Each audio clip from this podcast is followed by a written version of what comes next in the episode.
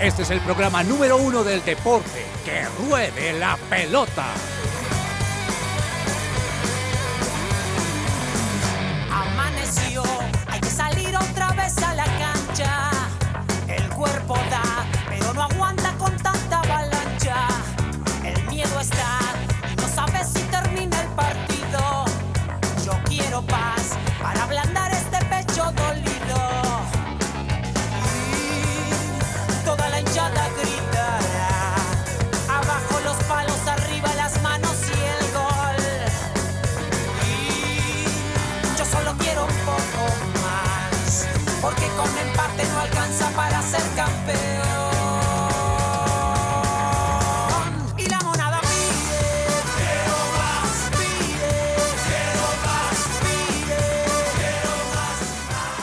Queridos oyentes, muy buenas tardes, bienvenidos. Esto es Que Ruede la Pelota en su presencia radio. Hoy es viernes 10 de marzo, son las 12 del mediodía, 3 minutos y estamos muy felices de acompañar a todos nuestros oyentes hasta la una de la tarde con toda la información deportiva.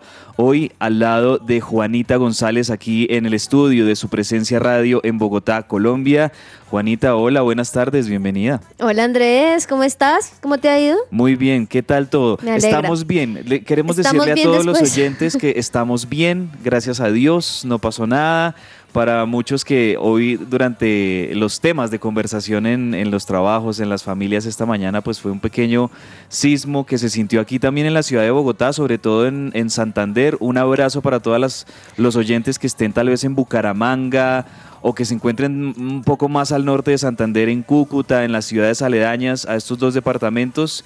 Esperamos que se encuentren bien y afortunadamente, según dicen las autoridades y los reportes, Juanita, nada grave, nada preocupante, solamente fue un pequeño sustico esta mañana, sismo Sí. en el territorio colombiano. Un sustico que a muchos despertó, los preocupó, salieron a la calle, pero bueno, gracias a Dios no pasó a mayores, no se reporta ningún fallecido, ninguna casa destruida y demás. Así que bueno, y acá en este momento en que robe la pelota, muy felices, un saludo muy especial a todos los oyentes que nos están escuchando y gracias por estar ahí conectados. Muchísimas noticias hoy porque ayer y en la noche también se llevó a cabo muchos partidos muy importantes en diferentes deportes, así que hoy se los vamos a estar comentando. Ayer tuvimos una jornada buenísima de UEFA Europa League. No olvidamos la Europa League, no solamente tenemos a la Champions League los martes y los miércoles, sino que también en Europa se juega la Europa League que está teniendo unos partidos interesantes, que tiene equipos buenos. En otras Sí. ediciones de la Europa League, uno como que mira el rooster de equipos y uno dice, "Mm, bueno, no, no son... Pero aquí uno tiene un Sevilla, aquí tiene un Manchester United, tiene un Betis, tiene un- Juventus. la Juventus. Hay equipos muy interesantes. El Arsenal, que son equipos que en este momento están peleando la Premier League, tanto el, el Arsenal como el, el United, y la están Roma también. en esta UEFA Europa League. Entonces, de ellos vamos a estar hablando en segundos. Aquí en nuestro programa tenemos muchísimo de qué hablar, pero no solo de eso, también vamos a hablar de, de la Europa League de este continente, de la Copa Sudamericana, ¿no? El segundo torneo más importante aquí en, en Sudamérica, la Copa Sudamericana que también tuvo actuación de equipos colombianos ayer. También vamos a tener un, un pequeño preview de lo que va a ser la fecha del fútbol colombiano este fin de semana. Vamos a hablar de el debut de Linda Caicedo en el Real Ay, Madrid. sí. Bueno, ya había debutado la semana pasada, pero ya tenemos oficialmente el primer gol de Linda Caicedo en el Real Madrid femenino, entonces estamos muy felices por eso también. Incluso un gol muy importante, porque era la clasificación y ella marcó el segundo después de un empate. Bueno, estaremos ahorita profundizando, pero muy felices por Linda Caicedo. También vamos a estar hablando de ciclismo, se sigue corriendo la París-Niza. Esta mañana teníamos etapa reina, podría decirse, etapa con varios puertos de montaña. Vamos a ver cómo le fue a Daniel Felipe Martínez. Los chistes, el viernes divertido de Sergio Tomás Ávila, que también nos va a contar algunos de ellos hoy. Y bueno, en definitiva, un gran programa, así que quédense allí con nosotros. Les damos la bienvenida a que ruede la pelota y lo hacemos también con buena música. A hoy ver, tengo ¿qué ganas de escuchar algo de la tierra, tengo ganas de escuchar algo aquí colombiano. Y no sé si ustedes habían escuchado esta canción pero mire que aquí canta Gilberto Daza. Ay, Gilberto. Y también lo hace con un artista local, un artista colombiano que tiene un- una música bien interesante, se llama William Perdomo, para que lo vayan y lo busquen en las plataformas musicales. Esta canción se llama Solo contigo y escuchen este pop urbano, latino, muy delicioso, hasta con acordeoncito, para A lo este Gilberto viernes. Daza. A lo Gilberto. Daza en este viernes para saludarlos así y darles la bienvenida en nuestro programa hoy. Cuando tu voz me alienta para caminar, las ilusiones vuelven a llenar mi vida. Solo contigo, solo tú bastas, todo contigo es felicidad. Y es que se arma la rumba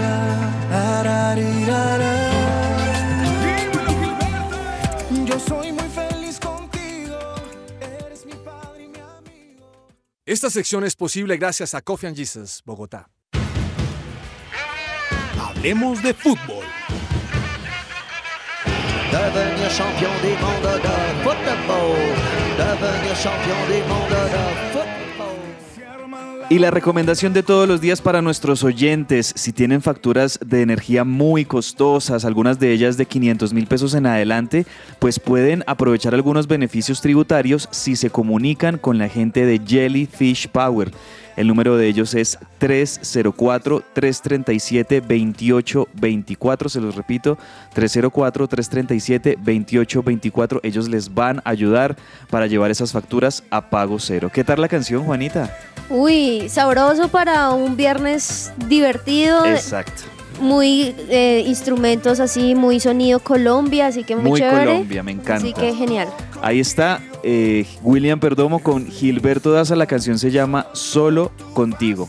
Muy linda esa canción. Y bueno, empecemos hablando con este buen ritmo colombiano, Juanita, de Europa, de la UEFA Europa League. Y hagámoslo con los partidos de ayer. Mira que estuve viendo eh, algunos partidos. Sobre todo me interesaba mucho el del Manchester United contra el Betis porque se jugaba en Old Trafford. Sí. Estamos hablando ya de i- los partidos de ida de octavos de final de la UEFA Europa League y un partidazo del Manchester United. Yo todavía hasta el día de hoy no me explico, Juanita, cómo el Liverpool le ganó 7-0 al Manchester United el fin de semana pasado, pero de lo que sí estoy seguro es que este equipo de Ten Hag, el United, es un equipazo, tiene jugadores que están en un gran momento y bueno, ayer fue goleada 4-1 sobre el Betis de España. Pues se notó que ese 7 a 0 les dio un vuelco, los hizo pensar y ahora pues volver a levantarse después de tantos goles que no es fácil y Así como es. bien lo mencionas pues ayer un partido que arrancaba muy temprano porque al minuto 6 Marcus Rashford como nos tiene ya acostumbrados y como se ha convertido en la figura esencial de Manchester United marcaba el primer gol. Luego, para terminar el primer tiempo, Betis intentó, hizo todo lo pos- posible y al minuto 32, antes de acabarle el primer tiempo, logró marcar con Aso- a, Pérez y ahí se, se veía la cosa como complicada. Se esperaba un segundo tiempo, entonces muy equilibrado porque el primero pues quedó 1-1 y se vio así, pero Manchester United sale como nos tiene ya en los últimos partidos acostumbrados, a excepción del de Liverpool, a verlo y con jugadores supremamente conectados. Eso sabes que me ha parecido muy, muy interesante el Manchester United, a, a diferencia de las temporadas anteriores que no les estaba yendo muy bien, y es que ahora entre los jugadores se nota esa unión. Se, se felicitan, se hacen chistes, se abrazan. abrazan, incluso en las redes sociales también se muestran muy felices y creo que por eso también en la cancha les va como les va. Y al minuto 52, Anthony, muy bien, muy, muy bueno su gol. El brasilero que también anda en buen momento, Sí. Anthony. eh, Mira que los dos goles que mencionaste, los dos primeros del United, los dos son unos golazos. El primero de Rashford De hecho, me hizo acordarme a esa primera etapa de Cristiano Ronaldo en el, en el United. No los quiero comparar, por supuesto, pero ahorita Marcus Rashford está teniendo una temporada impresionante en este 2023, lo está haciendo genial. Y este joven delantero inglés eh, la está metiendo en cada partido y está haciendo unos golazos. O sea, el Sí. primero la pisa, se acomoda, le rompe el arco al arquero de- del Betis. Y también el segundo del Anthony, es una, una pelota que descuelga él por la derecha, la recibe, hace un enganche hacia adentro y le pega a lo Arjen Robben. Me acuerdo que Arjen Robben así hacía esos golazos también el neerlandés. Sí. Un golazo también el de Anthony. Ya después, pues bueno, hubo un gol de tiro libre, de, de tiro libre de esquina, de tiro de esquina de, de Bruno Fernández, de cabeza. Y el último lo hizo Berhorst para el 4-1 del United, que ganó y ganó por goleada y ganó con golazos. Y acá lo que vemos es que estos tres jugadores en particular, los que marcaron los tres primeros goles, han dicho en algunos lugares y en algunos portales de Inglaterra diciendo cosas como lo que les hacía falta era no tener una estrella, refiriéndose a la salida de Cristiano Ronaldo. Y no sé si sea verdad o no sea, pero les está funcionando porque estos tres casi que en cada partido marcan los tres, entre los tres ellos mismos se hacen también el pase antes, en- las asistencias, entonces creo que lo que ha hecho Ten Hag ha sido muy bueno porque más que la estrategia en la cancha ha sido unir jugadores después de lo que había pasado la temporada pasada que se hablaba de que se peleaban, de que había división, de que no estaban de acuerdo con lo que pasó con Ronaldo y demás. Entonces creo que eso lo hemos estado notando y sí, pues les queda un partido porque como tú bien lo mencionas, pues este fue el partido número uno en los octavos de final. Les queda el otro que tampoco la tienen nada fácil porque aunque se dice, bueno, 4-1 va a ser en la casa del Betis, entonces cualquier cosa también podría suceder. Eso por el lado del Manchester United que consiguió una muy importante victoria en el partido de ida. En otros resultados, el Unión Berlín y el Saint Gilois, el Unión y Saint Gilois empataron 3-3.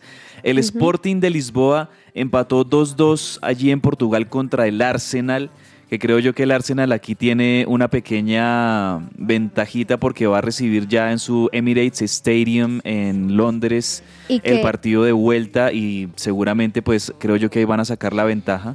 Y que Este, también, dale. perdóname, ahí incluso quedó, se podría decir, un, un 2 un 2-1 o un 3-1 porque recordemos que el segundo gol que hizo Arsenal fue un gol en contra.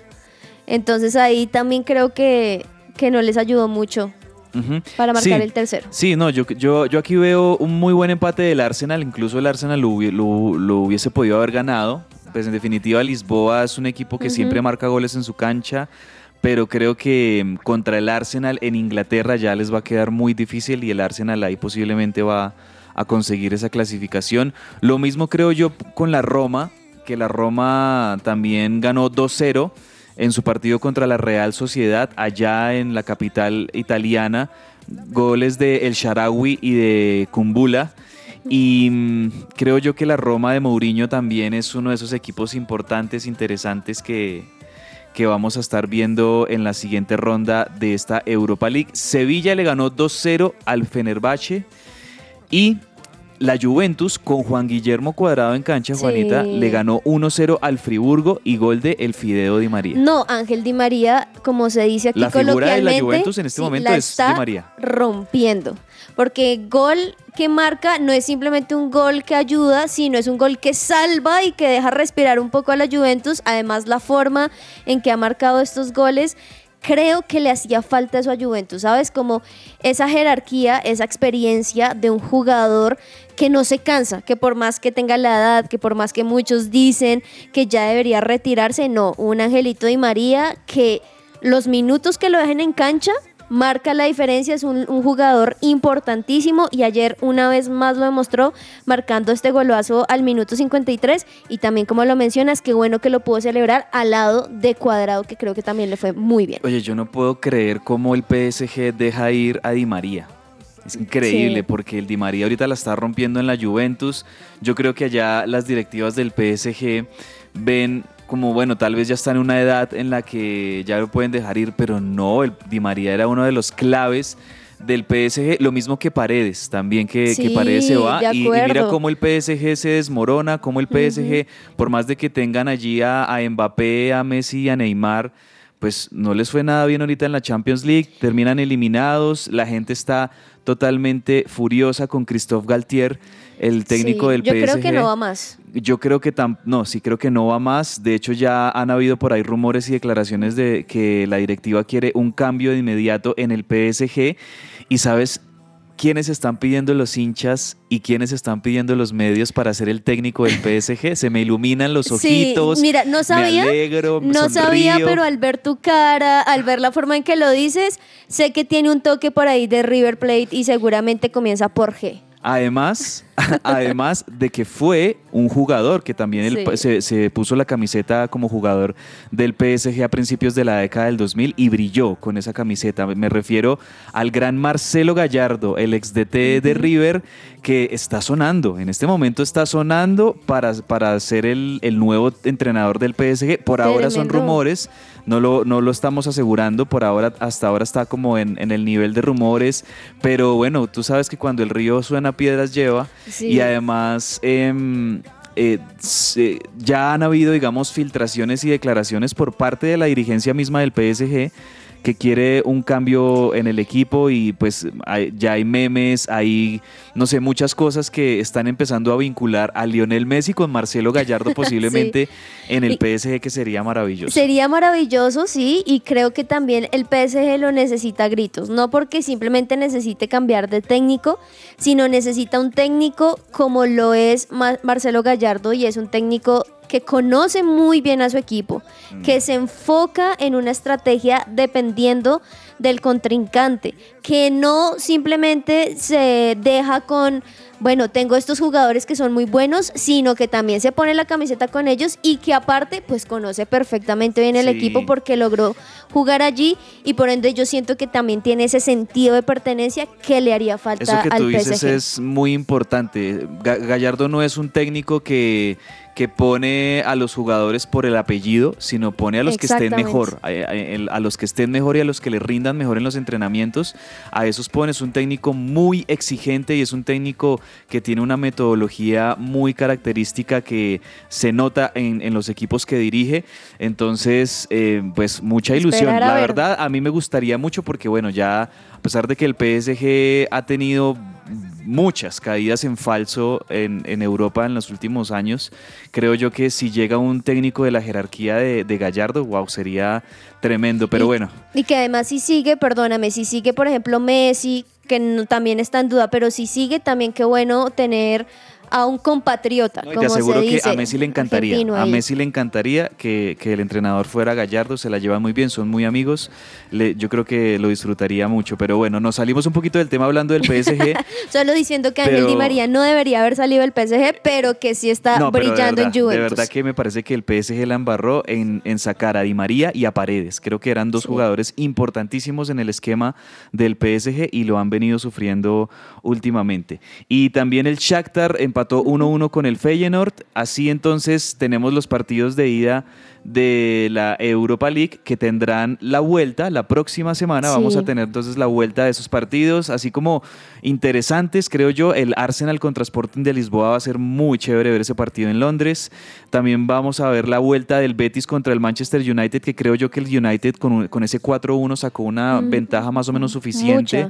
Aunque el Manchester no defiende bien. El Manchester es un equipo que, que le meten muchos goles. Entonces yo creo que Ten Hag va a tener que, sobre todo, hacer un planteo muy inteligente Muy de, de- de control del partido para que el Betis no le meta más de dos goles o incluso poderlo empatar.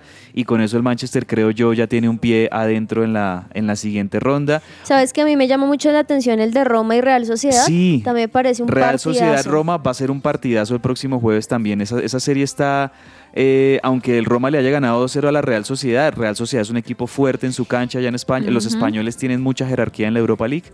Creo que ese va a ser también un muy interesante partido. El que no la tiene nada fácil es Juventus, que por más de que de Di María y Cuadrado y que muchos estén conectados, pues fue la mínima. Y aunque sí es cierto que Friburgo, pues uno diría no es el favorito comparado a Juventus, podría llevar sorpresas. Entonces sí tiene que marcar más por más que no esté en la casa.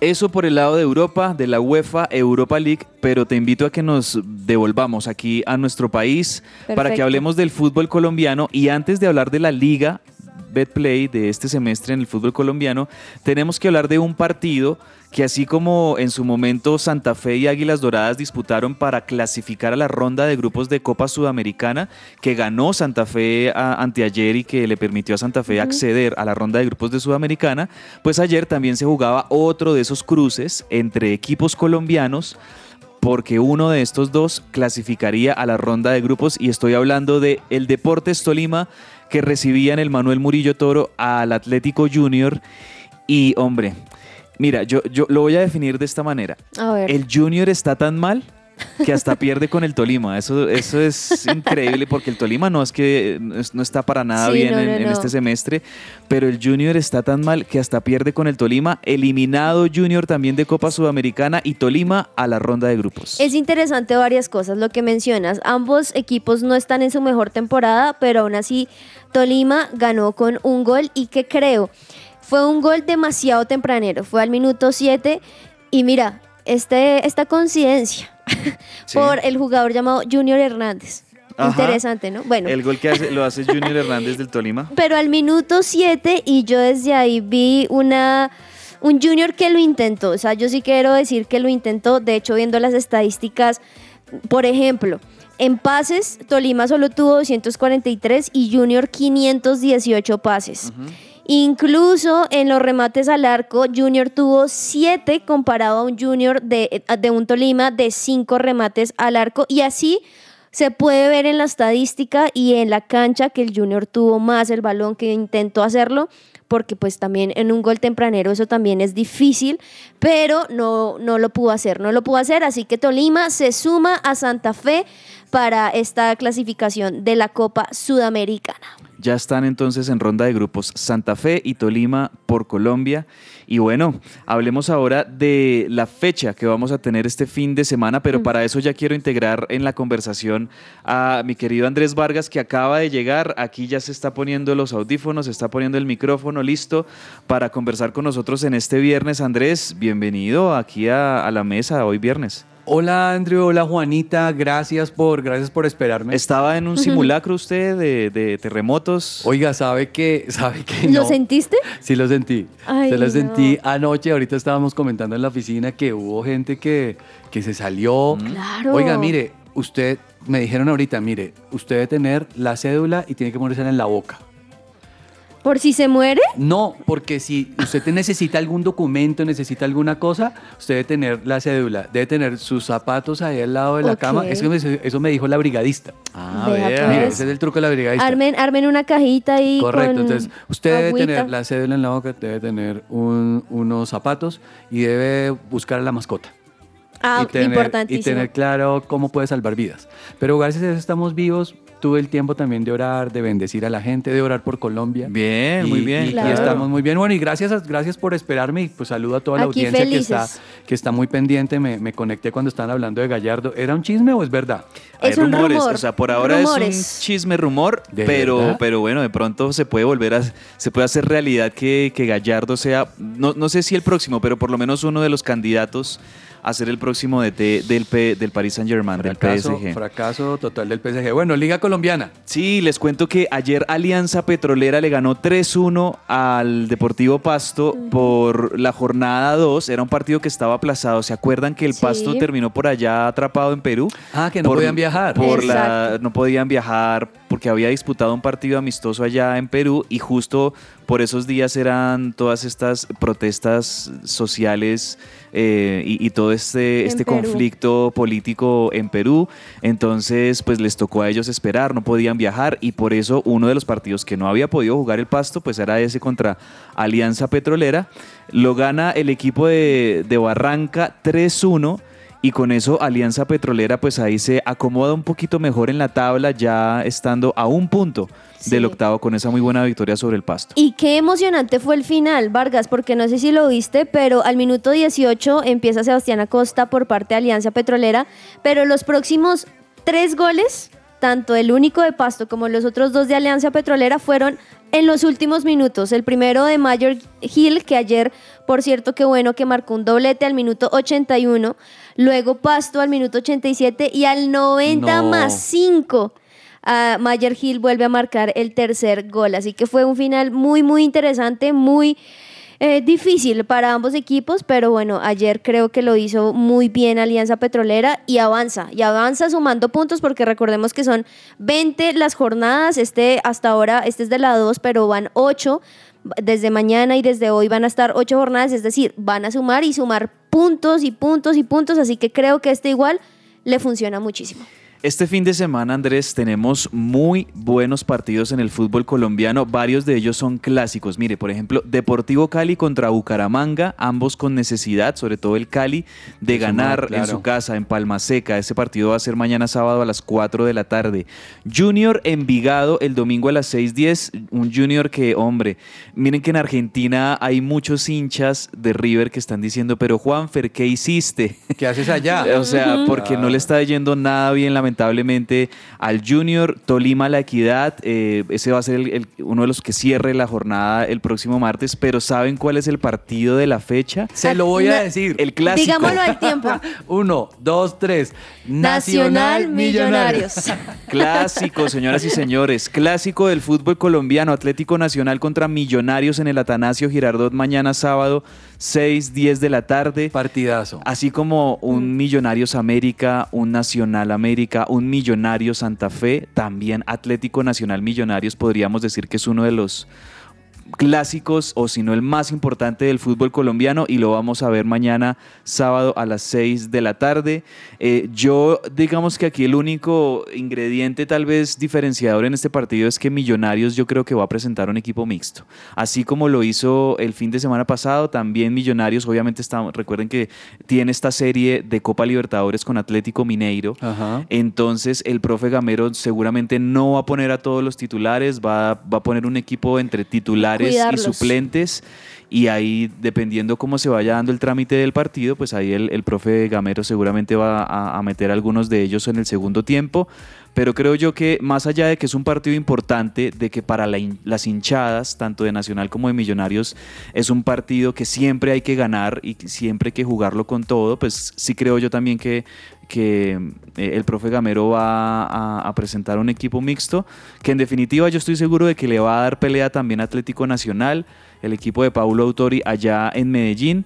Gran partido de ese, uno de los más atractivos en esta fecha, pero también tenemos un clásico de rojos, ¿no? Santa Fe. Fe. América. Eso sí va a ser hasta Sí. el martes, el lunes vamos a hablar de él, pero, pero sí también estamos ya empezando a, a visorar ese partido Santa Fe América aquí en el Campín, que también va a ser bien, bien interesante. Interesante es el que va a haber hoy también. Me parece que, que es importante para los equipos correspondientes y es Jaguares Atlético Huila, que creo que también necesitan sumar puntos y bueno, hoy, hoy podremos disfrutarlo también. Sí, Jaguares que...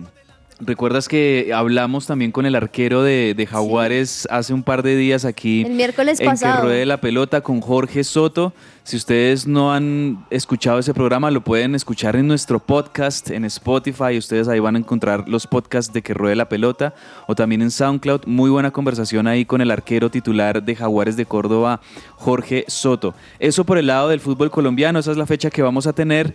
Pero Juanita, yo quiero que hablemos de nuestra linda Caicedo que debutó la semana pasada, jugó más o menos unos 25 minutos en su primer partido con el Real Madrid femenino y ayer ya tenía un partido clave, un partido importante. Así como en España hay Copa del Rey, también hay Copa de la Reina. de la ¿no? reina, claro, por supuesto, porque recordemos que el fútbol femenino en España es demasiado bueno, es de los mejores. En los tres lugares donde el fútbol femenino es mejor es en España, en Brasil y en Estados Unidos. Así que qué bueno que Linda Caicedo esté ahí y qué bueno que no solamente haya empezado y, y ya debutó con Real Madrid, sino que ayer marcara un gol tan importante al minuto 77 en el cual era no solamente importante para ella y para mostrarle a- al profe que podía hacerlo, sino también para sus compañeras. No sé si lo pudieron ver, pero me encantó que al final ella con su bailecito Con su baile típico, chévere, sí, con su su baile bailecito. Como que como- quiso bailar más, pero, ya pero dijo, no no, ya, pudo. no más. Llegó Entonces, que llegaron y le Y la llegó abrazaron. pareja, entonces no la sí, sí, sí.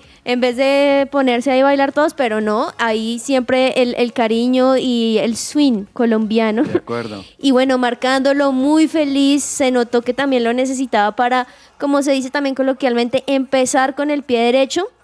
Y como lo mencionábamos, un gol que no simplemente es bueno, sino que fue muy importante porque iban 1-1 y con este a los últimos minutos logró desempatar y, pudiesen eh, clasificar a la siguiente ronda. Muy bien, entonces, porque ya empieza a, a cosechar triunfos importantes eh, y hacer cosas importantes también con sus goles Linda Caicedo en, en el Real Madrid femenino, que le siga yendo muy bien y queremos seguirla bien- viendo brillando ahí en el equipo merengue. que me alegra mucho es cómo tiene también el apoyo de no solamente el Real Madrid, sino de sus compañeras, porque estaba viendo las redes e inmediatamente marca el gol. A los dos minutos, la cuenta del Real Madrid femenino marca o pone un video de su gol y dice primer gol con la camiseta del Real Madrid y, y co- y caritas. Entonces creo que también esa emoción y ese apoyo le ayudan a seguir. Bueno, también hablando de otro jugador que queremos mucho del fútbol colombiano en el ámbito internacional, pues es Luis Díaz en el Liverpool. Cada vez más está cercano el regreso de Lucho Díaz, el Guajiro, eh, a las filas del Liverpool. Le preguntaron al, entrenador Jürgen Klopp, bueno, ¿cuándo regresa Luis Díaz? Y ya Klopp está diciendo, bueno, ya está entrenando con normalidad, la próxima semana entrena ya a full con, con toda la plantilla y al parecer estaría de regreso Luis Díaz para finales de marzo. Eso es como lo que se tiene pensado, que estaría para finales de marzo y, e incluso podría llegar a, a un partido clave que va a tener el Liverpool por Premier League contra el Manchester City. Uy. Sí, y algo muy bueno es que dijo, listo, quizá a finales de marzo, comienzos de abril, pero que ya va a volver con su equipo, que creo que también ellos lo necesitan, porque literalmente dijo, abro comillas, a Luis lo espero durante la próxima semana. Y recordemos también que hay dos jugadores importantes que tampoco están, como es Tiago Alcántara y Joe Gómez, que también van a regresar en unas semanas, entonces creo que también ahí podría darle ese respiro a un Liverpool que a excepción del partido que le ganó al Manchester United muy bien, no ha levantado cabeza. Sí, uy, qué importante es Thiago Alcántara en el Sí. medio campo del Liverpool. Es el, el motorcito de, de ese equipo. Me hace recordar mucho la época de Xavi en el Barcelona. Es el hombre que maneja todos los hilos en el Liverpool y obviamente desde su ausencia lo ha venido sufriendo en algunas ocasiones el Liverpool, pero muy cerca de tener estas grandes figuras de regreso y ojalá que, que pues sea un regreso de una, activo y muy dinámico de, de Luis Díaz con el Liverpool. Y bueno, ya para terminar, una nota patrocinada por nuestra productora Laura Martínez, que es hincha de boca, que quería que dijéramos que Sebastián Villa, el volante colombiano Sebastián Villa, es el mejor asistidor de Sudamérica en el último año. Bueno, pues Démosle qué bueno. crédito, cabeza, Démosle démosle crédito. crédito. sí. Qué bueno que se esté alejando Sebastián Villa de pronto de los escándalos, de las cosas, sí, y que se esté dedicando a jugar fútbol. Además, porque eso sí, yo no lo voy a, a negar, es un muy buen jugador de fútbol. Le ha estado yendo muy bien junto a Frank Fabra en este Boca de El Negro Ibarra en Argentina. La semana pasada lograron un título.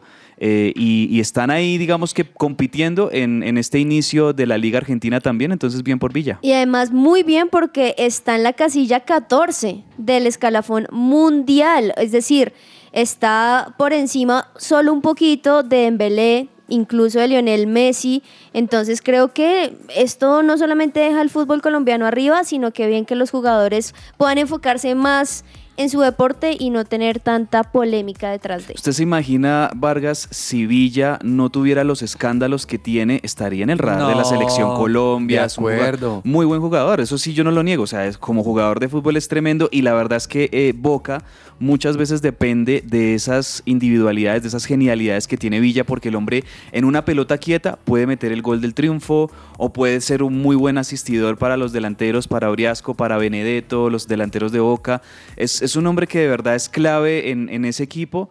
Eh, y bueno, yo la verdad quiero seguir registrando buenas noticias de Sebastián Villa, lo digo en serio. Sí, total. Y Hetz, aprovechando esta noticia, pues no, no está de más decir quién está en primer lugar y es Kevin De Bruyne. Está en primer lugar con 23.4 en este escalafón del mejor asistidor. Asistidor. Asistidor. Luego le sigue Dembélé. De tercer lugar está Messi. Y bueno, ahí sigue. Digamos, Antoine Grisman volvió a estar aquí en estas listas. Está en octavo lugar. Así que bueno, muy bien por Y el muy colombiano. chévere por Sebastián Villa estar en ese listado, ¿no? Sí, señor. Sí. De mejores Sí, señor. asistidores en el mundo. Bueno, ¿qué les parece si nos escuchamos un chistecito de, De de Sergio. Tomás Ávila Corson que nos trae hoy, como siempre, cada viernes, dos entregas en este viernes divertido? Vamos a ver cómo le va con la primera. Viernes divertido. Viernes, viernes, viernes, viernes, viernes, viernes, viernes. Por fin viernes, viernes divertido y los mejores chistes. ¿Cuántas veces que dijo viernes? Y los cuenten en su red. Él se cree cuentahuesos. amigos conversan, uno le dice al otro suspirando. Ah, es mucha la paz que se puede encontrar en unas vacaciones en el campo. Pero si tú no estás de vacaciones en el campo. No, yo no, pero mi esposa sí. Ay, no. Eso que lo escuche Cristi. Muy bien, muy bien. Bueno, Yo quiero decir algo.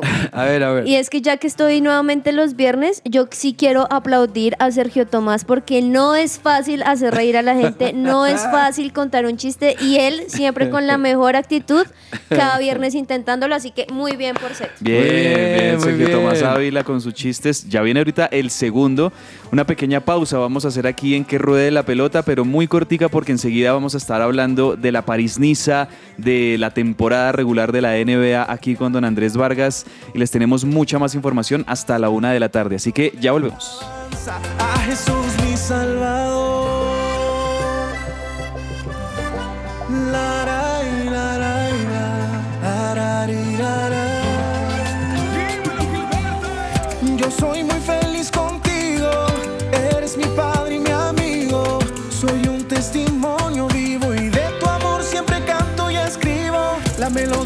Sale de tu boca, cuando la escucho el corazón me toca. Esta alabanza que de mí brota, solo es para ti, nada más para ti. yeah. Y es que se arma la rumba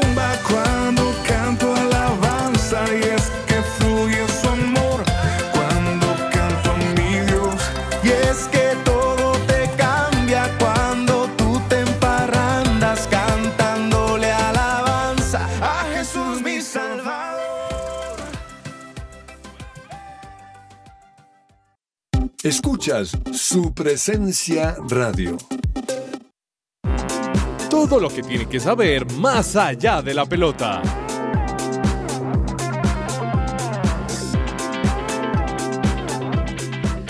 Seguimos en que ruede la pelota y ha llegado el momento de más allá de la pelota para que hablemos de otros deportes que también tienen muchísimo nuestra atención en este momento. Me refiero al ciclismo porque se está corriendo la París-Niza, una carrera bien importante que también está empezando como a medir las fuerzas entre muchos ciclistas que van a ser también los favoritos para el Tour de Francia y se preparan allá en, en terreno francés.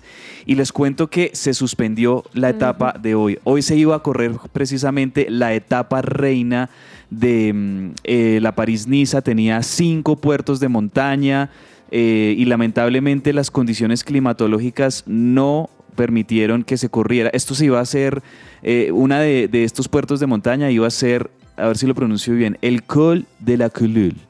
Iba a ser este, el Col de la Culule iba a ser uno de los puertos de montaña impresionantes. Extraño Andrés Silva, Andrés Silva. E- extraño. Este era el momento de Andrés Ay, Silva para sí. que nos corrigiera la, la La pronunciación, en francés, pero lo que sí es que había un, buen, un viento muy fuerte. La, la principal Sí. razón era un Dice viento... viento violentamente fuerte, dice. Sí, sí, O sí, sea, sí. Es algo que te tumba. ¿Usted ha sentido cabezas cuando está montando Y es su bici que el peligroso porque pega? los, los ciclistas como van en ascenso, un vientico de esos puede desestabilizarlos, puede de pronto hacer estrellar un ciclista con otro si van en pelotón. Entonces la organización decidió eh, suspender esta etapa y dejarla para mañana. Total, salió el director y dijo exactamente que para lo que ustedes están mencionando, abro comillas, preservar la integridad de los corredores y, la, y la de los espectadores también es nuestra prioridad absoluta. Entonces sí, muy bien que lo hayan cancelado. Si los problemas meteorológicos no lo permiten. Además, porque por esta zona del territorio francés, los árboles no son de esos árboles, así que uno, uno ve acá todos grandotes, gordos, no, son arbolitos de esos que tienen raíces débiles y los puede tumbar el viento. Les afectó un poco el sismo acá en Bogotá también. Puede No, ser. mentira. Pero sí son árboles, sí son árboles que son mu- están muy cerca de la carretera Es muy y fácil que pueden, se caigan, pueden sí. caer sobre la carretera. Entonces, pues, exacto, para preservar la integridad física de los ciclistas, la organización decide eh, esperar a que haya un mejor clima y esa etapa reina se disputará entonces mañana. ¿Saben cuál es la buena noticia? Que entonces mañana sábado, que muchos ya tenemos de pronto más la oportunidad, pues la vamos a poder, Poder ver. verla, Claro, buenísimo. ¿No? Porque- Hace harto no veíamos buen ciclismo, ¿no? Como, Sí. como carre- o sea, etapas de esas reinas, donde uno las disfruta, chévere. Ya empezó el calendario, digamos. Entonces yo creo que mañana vamos a tener una muy buena etapa reina y yo le tengo fe a Daniel Felipe Martínez. Creo que él está esperando precisamente esta etapa para figurar. Eso sí, claramente Tadej Pogachar está fuertísimo, el hombre está imparable, se, se ve muy sólido en el liderato y seguramente Pogachar se va a llevar esta París-Niza, pero sí eh, también importante lo que pueda llegar a ser Daniel Felipe Martínez, que está a un minuto 40 de Pogachar, que pronto le pueda descontar algún tiempito.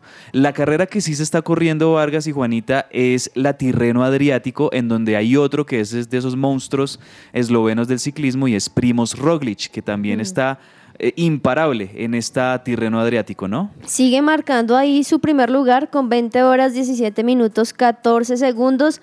No, es impresionante. Es impresionante lo que Roglic hace, no solamente en la diferencia que tiene con los demás, sino también cómo arranca y arranca de una marcando la diferencia. O sea, es impresionante. Recordemos que aquí está el colombiano Santiago Buitrago, pero y también Juan Sebastián eh, Molano, pero ellos se encuentran en la posición 17 y Santiago también con algunos problemas. Pues es que Primo Roglic quedó en deuda el año pasado en la, en la temporada. y Yo creo que es la mejor manera de poder empezar a marcar un poco de... De te- sí, como Sí, de como- favoritismo y territorio de, De aquí yo, sigo todavía vigente Y yo estoy bien. y sigo dando la pelea. Eh, creo yo que también eh, en, en esas derrotas le falló muchísimo la estrategia al, al Jumbo. Al Jumbo. ujú. Mm, pero también están ya, digamos que con un poquito más en sintonía con lo que tienen que hacer para pelearle al UAE Emirates, el equipo de Pogachar en las, en las grandes, o por lo menos seguramente en el Tour de Francia, que es donde, donde se van a encontrar como rivales. Hablemos ahora un poquito de tenis, Juanita, porque si bien en el, en el Indian Wells, eh, lamentablemente ya había sido eliminado Darien Galán, todavía tenemos ahí algunos partidos interesantes que se están jugando de este torneo. La verdad son muchísimos, o sea, porque recordemos que en el Indian Wells se juega, así como en los demás torneos, individual femenino, individual masculino, dobles femeninos, dobles masculinos, así que hay un montón de plan también para ver todos los días hasta el domingo 12 de marzo. Vamos a poder ver muchos partidos, pero lo interesante, Vargas, también es que hoy a las 2 de la tarde, Farah Cabal se Sí. enfrentan nuevamente contra los italianos Forgini y Bolelli. Fabio Fognini, que es uno de los... Uy, Fabio es De los mejores. No sé si ahorita está en top 10, tendría que revisar. Y Simone Bolelli, eh, digamos que en este caso, por hegemonía, Fabi- eh, eh, Cabal Fara pueden tener un poquito más de, de optimismo a poder ganar y esperamos que lo hagan porque no han tenido unos buenos arranques de torneo. Esta es la ronda 32, Juanita, de, un torneo que puede durar 15 días. Es el primer Master 1000 del año, digamos que en esta temporada y creo que le puede ir bien a los colombianos. Eh, en individual masculino se están enfrentando todo el mundo. Está, Sí. está Daniel Schwarzman, Casper Ruth, tenemos también eh, a Cameron Norrie, Christian Gary, Dimitrov. O sea que estamos en este momento iniciando las primeras eh, partes de este Indian Wells que no permitió que Novak Djokovic jugara, ¿no? Sí, Sí. no. No, no le dieron la oportunidad si hubieran llamado a Joe Biden y no lo lograron. No, en Estados Unidos todavía se mantiene un poco ese rigor para los que no han sido vacunados y no se han querido vacunar. Le toca un poquito como eso a Djokovic de simplemente pues tener esa paciencia y dejar pasar esas oportunidades porque ya en los en los Grand Slams sí va a conseguir poder participar, ¿no? Qué bueno que igual estén ahí los colombianos, así que hoy a las 2 de la tarde, si pueden verlo, muy, muy chévere. Además, también por, por con los que juegan estos italianos que son muy, muy buenos. Y ahí les estaremos entonces informando más. Sí, de acuerdo. Y hablemos de básquetbol, hablemos de la NBA, resultados de la jornada de ayer jueves, eh, de varios partidos importantes que teníamos ayer. Los Indiana Pacers le ganaron a los Rockets, el Jazz de Utah le ganó al Orlando Magic, los Memphis Grizzlies, que creo yo que es uno de los equipos, como dicen allá, de hottest teams, uno de los equipos mejores en, en el, en el oeste, le ganó a los Warriors. eh, y, y lo- y le ganó muy abultado por paliza, 131-110. Los Hornets le ganaron a los Pistons. Los Bucks de Milwaukee, en uno de los partidos más atractivos en la conferencia la este, le ganaron a los Brooklyn Nets, que pues bueno, han, han venido perdiendo figuras en, en los últimos meses, entonces vienen como de un poquito de capa caída los Nets. Y los Kings de Sacramento, que es otro de esos equipos revelación en esta temporada en la conferencia este, eh, oeste, le ganó a los New York Knicks. Repasemos cómo están las posiciones, Juanita, en, en la NBA. Porque hay, una, hay un dominio claro de Sí. dos equipos por el lado del este que son los Bucks de Milwaukee y en el oeste los Nuggets que desde hace rato eh, tienen el liderato y no lo sueltan. Eh, creo yo que en el este sí pelean un poquito más los Bucks y los Celtics, pero se han ya mantenido esas posiciones y creo yo que así como están en este momento seguramente vamos a llegar a los playoffs. Sí, como tú lo mencionas, por la conferencia oeste, estos dos siguen ahí, siendo la diferencia, siendo siempre los líderes, entre ellos dos sube uno, baja el otro, pero se han mantenido. En tercer lugar, los 76ers, los Cavaliers de cuartos, los Knicks de quinto lugar, y por allá, por allá abajo, los Pistons de último lugar, Miami Heat de sept- ¿Tú de qué equipo eres? ¿Es que eres? Miami Heat, Miami Heat, igual que Juan está- Marcos. Está en el, está en Siete. este momento eh, luchando playoffs. Muy sí. bien. Y por la conferencia oeste, los Nuggets en primer lugar, también lo que están haciendo en este momento y a lo Joker que va. está de primer lugar. Sí. Nikola Jokic. Sí, señor. Los Kings de segundo lugar y pues ayer, como bien lo dijiste y una vez más mostrando lo que son, dándole esa paliza a los Warriors, los Grizzlies en tercer lugar, los Suns cuarto y de quinto, Clippers. Algo bueno es que Golden State Warriors, a pesar de, De la de- la derrota el día de ayer, ya está en sexto lugar. No, ya- sí, ya pero se metió. tiene muchas, se o sea, sí, están ahí los Warriors, ya regresó Steph Curry, ¿no? Ya, Ya regresó. ayer volvió Ayer a jugar jugó. Steph Curry, metió ahí unos puntos interesantes, ahí tuvo como una celebración ahí un poco curiosa porque celebró como moviendo los brazos muy chistoso Curry, que él a veces tiene como esas, esas cosas Sí, jocosas, esas esas cosas salidas. graciosas. Este, pero siento que los Warriors están sufriendo mucho con, con la marca, no les están anotando muchos puntos y, y creo yo que en los playoffs lo van a sufrir. Mire que ayer los Grizzlies le ganan Vargas, incluso sin Jay Morant. Pero cabezas, ellos ellos perdieron el, el partido en el último cuarto. El último cuarto inicia 102-110 abajo Warriors, 8 Sí. puntos. Sí, no era el tanto. problema, la verdad, el problema es que la muñeca de Clay Thompson y de Stephen Curry no funcionó en el último cuarto. Y cuando ya ellos empiezan a perder eso, no hay cabeza, ni, ni puede lograr hacer algo. Pero yo creo que para playoff nos, les va a ir bien a los, a los Warriors, ¿sabe? Y uno también que por la conferencia, eh, esta que estamos mencionando, la oeste, también los Lakers, aunque todavía no están en los ocho, en las ocho posiciones primeras, ahí está de noveno. No, hay pelea en play-in, Juanita. entrar. Yo creo Entonces que los ahí- Lakers se meten en el play-in. Sí, ahí es lo que está quería, duro. es lo que quería eh, LeBron. El problema es que, pues, obviamente anunciamos que estuvo lesionado, que va a estar no está. lesionado unos partidos, pero eh, su equipo está de verdad funcionando Sí, y los no. cambios Sí. que hicieron cuando salió Russell Westbrook, el equipo empezó Funcionó. a Eso crecer. lo que tenían que hacer era sacar a Russell No, Westbrook. Sí. embarrada. de Oiga, y no le está yendo, no le está yendo bien en los Clippers tampoco. Sí, sí, sí. Pero yo creo que los Lakers van a dar la pelea y se van a meter al play-in. Eso por el lado de más allá de la pelota, pero bueno, ¿qué les parece si escuchamos rápidamente el segundo chiste que nos trae Vamos. Sergio Tomás Ávila Corson en este viernes divertido? Viernes divertido. Y para este segundo tiempo les tengo.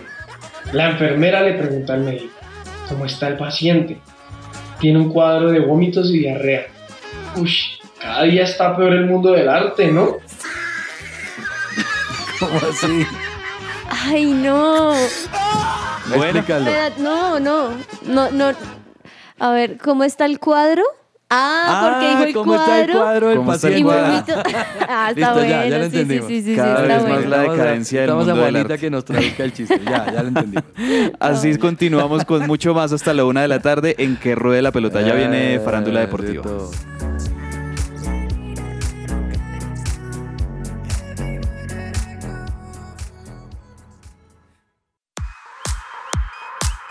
Farándula Deportiva. Hoy en Farándula Deportiva hablaremos de LeBron James y su familia. LeBron James es una de las figuras más representativas del deporte en los Estados Unidos. Incluso hace pocas semanas se convirtió en el jugador con mayor cantidad de puntos anotados en la NBA.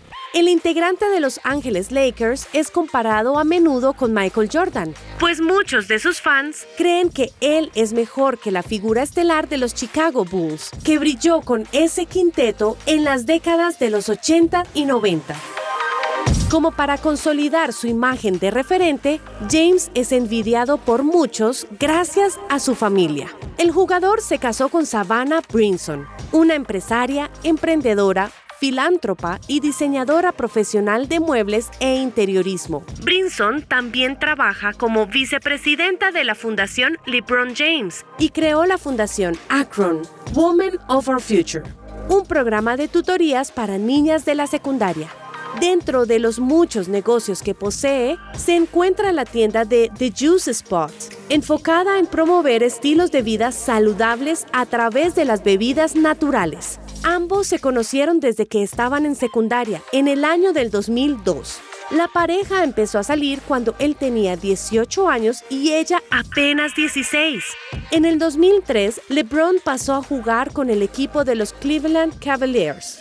Y su romance continuó y se consolidó hasta que se comprometieron en el 2011 y luego se casaron en el 2013. La pareja actualmente tiene tres hijos. LeBron Bronny James Jr., quien nació en el 2004, Bryce Maximus, nacido en el 2007, y su hija, Suri Nova, quien llegó al mundo en el 2014. En su reciente discurso por los puntos anotados en la NBA, LeBron James le agradeció a su esposa, diciendo que ella es la verdadera MVP. Y con estos daticos de farándula deportiva los dejo el día de hoy. Mi nombre es Ani Sánchez y esto es Que Ruede la Pelota.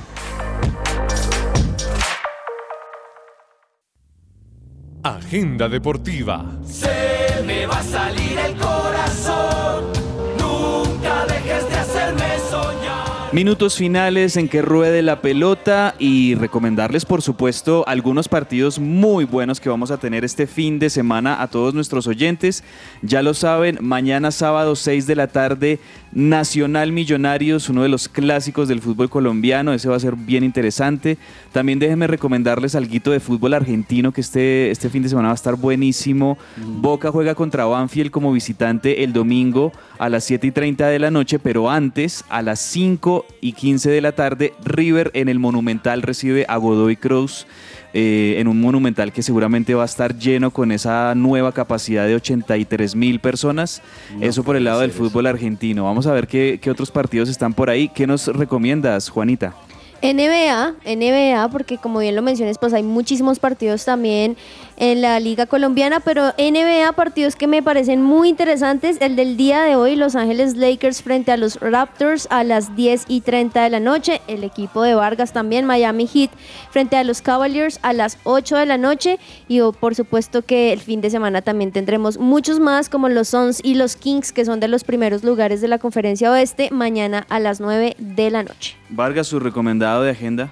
Pues yo quería recomendar Warriors Box, que juegan Sí, mañana a las ocho y media, eh, digamos que partidos de finales.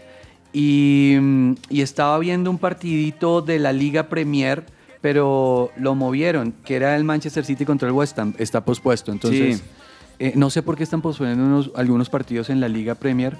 Eh, pero sí me iría a la Liga Premier, vería a Chelsea Everton a ver cómo nos va con Sí, Jerry. Mina, eh, sábado 18 a las 12 y media. ¿Saben qué me voy a ver? Lo hablábamos ahorita. La etapa de mañana de la París-Niza va a estar bien importante, etapa de montaña. Y lo chévere es que se puede ver aquí en Televisión Nacional. Creo que eso lo está transmitiendo Caracol HD2.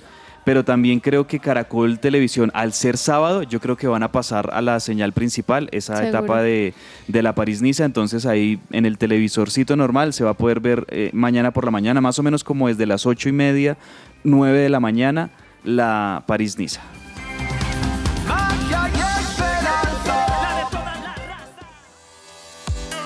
Entre el tintero.